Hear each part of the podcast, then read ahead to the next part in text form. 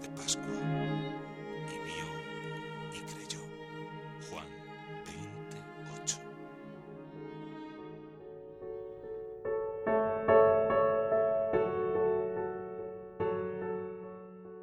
Otra meditación que no está en el Evangelio, porque en el Evangelio las meditaciones, las apariciones más íntimas no están, es que hay un respeto grandísimo por lo íntimo.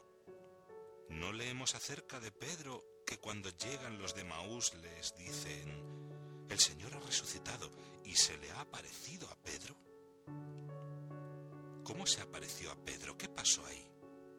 El corazón volcánico de Pedro se tiraría a los pies de Jesús. ¿Qué haría? ¿Cómo lloraría?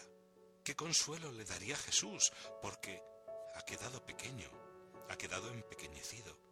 Todas las apariciones es que han dejado a los apóstoles pequeños.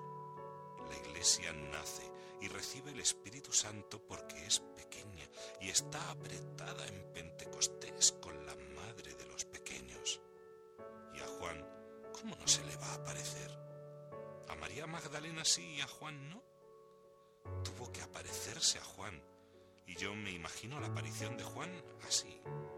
El mismo apóstol y evangelista nos dice que día de la semana, María Magdalena fue al sepulcro al amanecer, cuando aún estaba oscuro, y vio la losa quitada del sepulcro. Corre de inmediato a comunicar a Pedro y Juan. Se han llevado del sepulcro al Señor y no sabemos dónde lo han puesto. Ambos discípulos corren al sepulcro, ven los lienzos, el sudario y creyeron, porque hasta entonces sus corazones no estaban preparados para entender las escrituras, que Él había de resucitar de entre los muertos.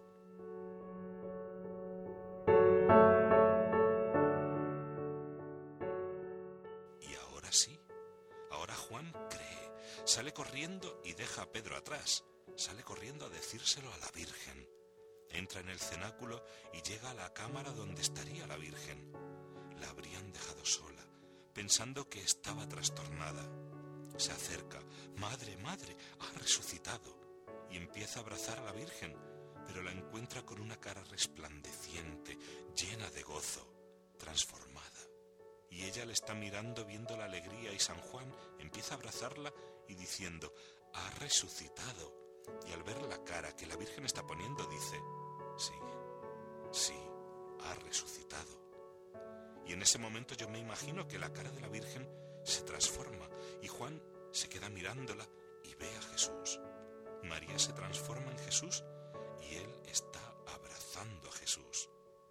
Y a su vez la Virgen en ese momento tiene otra segunda aparición, que es Juan, que se le transforma a la Virgen en Jesús, precisamente para que entienda más que este es ahora este soy yo, este que es tu Hijo soy yo. Y la Virgen se abraza a Juan, pero es a Cristo a quien está abrazando. Ve a Cristo en aquel momento y Juan está abrazando a la Virgen y está abrazando a Cristo. Tres en dos. Ahí, y además es un misterio así. Juan entiende quién es la madre que ha tomado y por eso escribirán el prólogo de su Evangelio.